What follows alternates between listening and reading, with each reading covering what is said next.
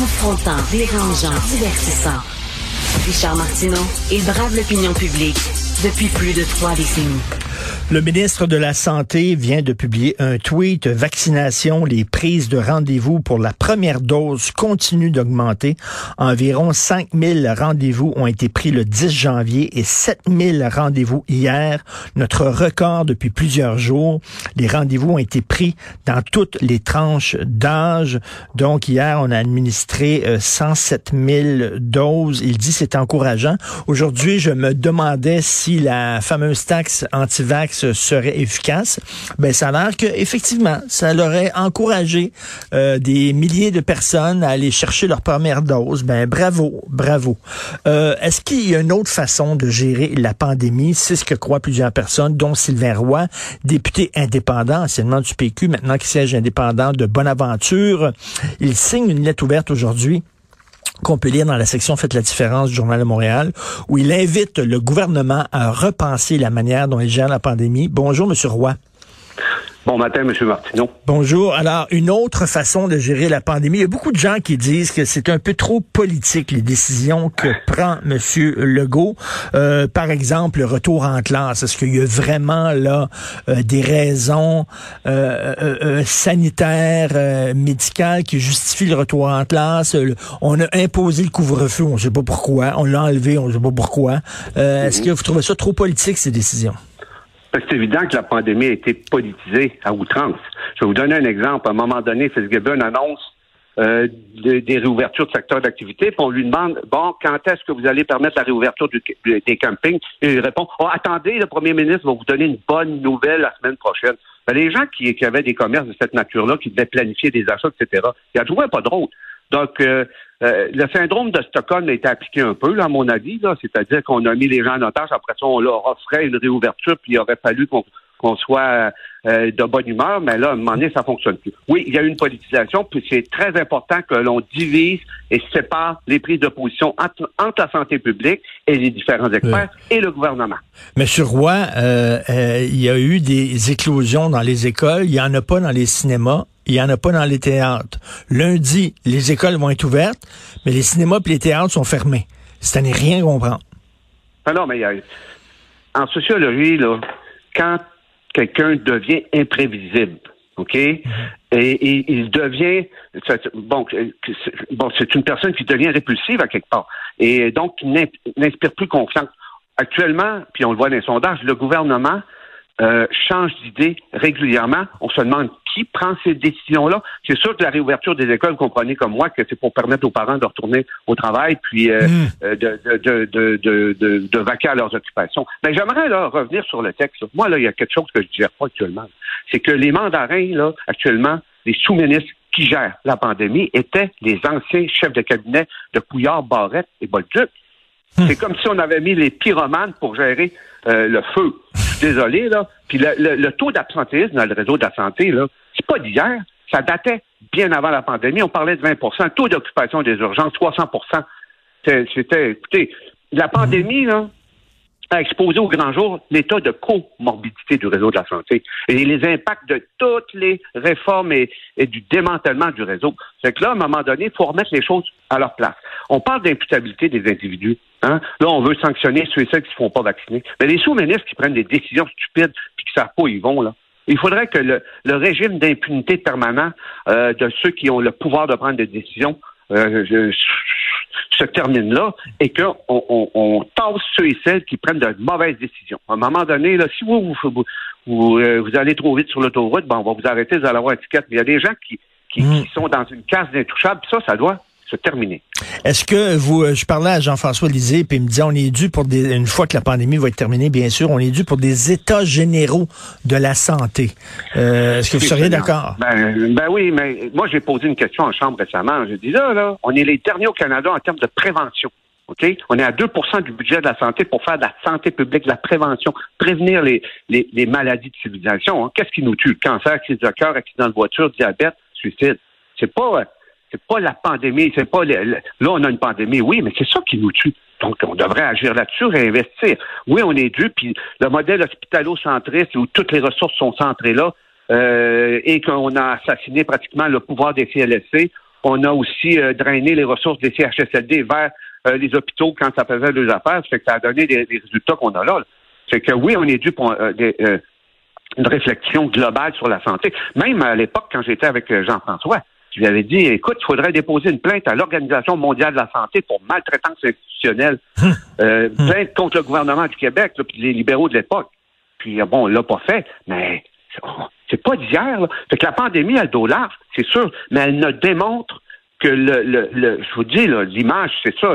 Ça démontre l'état de comorbidité du réseau de la santé. Mmh. Le personnel, là, avec la méthode, je vais vous donner un exemple bien concret. Euh, quand Bolduc a implanté sa, fameuse euh, méthode Toyota Lean, où on disait, OK, on calcule tout, là, vous allez prendre 10 minutes pour nourrir un aîné. Vous allez prendre ça, ça veut dire qu'il y a des gens qui, euh, qui, qui, qui je sais pas qui crevaient de faim, mais qui étaient toujours affamés parce que c'est plus long que ça pour une personne âgée. Mmh. Quand on a imposé aux travailleurs sociaux de prendre 45 minutes pour rencontrer un enfant qui avait subi des, euh, des abus sexuels. Pensez-vous que ces gens-là, là, ça les encourageait à donner tout ce qu'ils avaient avec euh, hmm. avec euh, bon les relations qu'ils avaient avec leur clientèle ou leurs patients? Et, écoutez, ça a découragé un paquet de monde. Donc, et vous avez, vous avez raison. Avant, avant la pandémie, là, on utilisait euh, la, la, les heures, le, travail euh, supplémentaire obligatoire pas, pas euh, comme, comme, façon de gérer euh, au jour le jour, alors que ça devait être une mesure d'urgence. Puis on obligeait déjà les infirmiers et les infirmières à travailler des heures de fou, puis les médecins.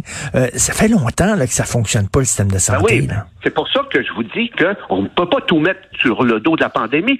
C'est déjà euh, la situation était déjà. Je suis le seul au Québec qui a eu une, enquête de la vérificatrice générale sur le site de la Gaspésie. C'était avant la pandémie, ça.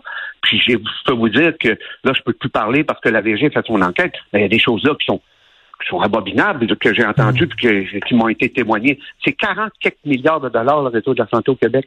Puis en termes d'efficience puis d'efficacité, d'efficacité, là, on dirait qu'on en perd tout le temps. Donc, à quelque part, il y a quelque chose, il y a de l'argent qui ben, perd, je sais pas où, là. on, a, on, a, vu les chiffres qui sont sortis, le 2,5 lits par euh, tranche de 1000 habitants. On se fait dépasser par le Kazakhstan. Euh, c'est une des pires performances au monde, puis pourtant, c'est un des réseaux qui coûte le plus cher. On n'en ah a pas pour notre argent.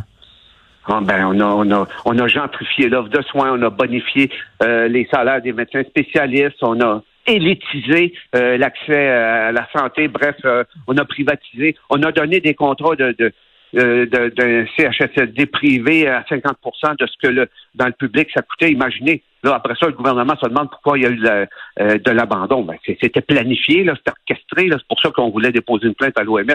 Regardez, il y a beaucoup de travail à faire. mais en même temps, là, le problème, c'est qu'il faut que les gens croient que leur sacrifice va donner quelque chose. Et si le gouvernement est dans des contradictions permanentes, ben ils vont devenir non crédibles, répulsifs, et euh, les gens vont, commencer à en avoir plein leur chapeau. Donc les impacts collatéraux sont majeurs. Le couvre-feu, entre moi et vous, là, il n'y a personne qui a compris ça. Et, moi, en Gaspésie, ici, là, là, je suis sur le bord de la, de la baie d'Escuminac, c'est sûr qu'on se pose de bonheur, on reste en forêt puis tout ça, mais euh, je veux dire, des cas ici, on n'en a pas tant que ça, des hospitalisations à peu près pas.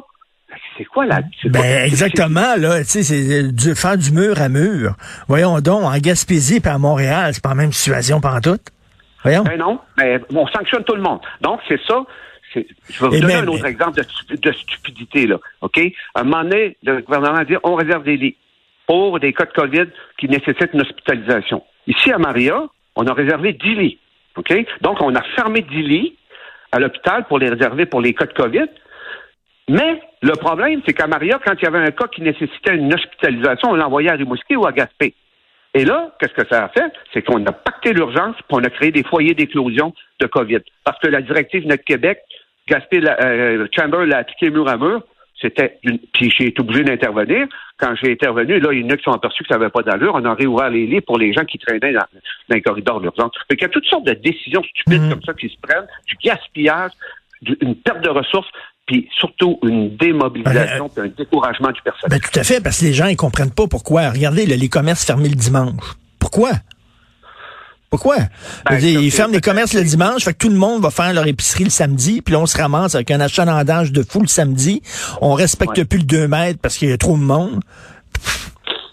C'est, ben, regardez, c'est ça. Ça fait que ce sont des décisions de point de table qui ne sont pas documenté par des spécialistes, d'où l'importance. Même là, les nouvelles, les annonces de réouverture sectorielle là, devraient être faites par le nouveau directeur de la santé publique et non par le gouvernement. À un moment donné, là, euh, je oui. dépasse trop. Il faut qu'eux autres se tassent, là, puis que, qu'ils acquiescent aux, euh, aux euh, recommandations de la santé publique, puis euh, c'est tout. Puis moi, l'histoire des sanctions, ben, ben, à un moment donné, il faut être imputable et responsable. Euh, ticket modérateur, pas trop de problème avec ça, mais il n'y a pas juste monsieur, madame, tout le monde qui doit être sanctionnable. Il y a aussi ceux qui prennent des décisions et qui, euh, qui, qui, prennent ça sur le coin de la table avec euh, juste une vision. une autre affaire qu'on comprend pas, là. pour aller acheter une bouteille de vin, il va falloir être vacciné, mais le gars qui travaille à SAQ, il n'a pas besoin d'être vacciné, lui. C'est ce qui vient mettre la population en furie. Ben oui. C'est comme si on était dans un règne de, de, de punité ou de l'incohérence, mais là, à un moment donné, ça suffit. Ben, il va falloir, il va falloir que les gens ordinaires aussi se choquent, parce que là, on choque, par exemple, ces mauvaises affaires, là, comme les influenceurs dans l'avion. Je comprends, c'est une gang d'imbéciles, là, mais on devrait être autant choqué vis-à-vis de la façon dont on gère le système de santé depuis des années. Je vais vous conter une histoire. Oui. Je vous conte une histoire. Moi, je suis sociologue de formation.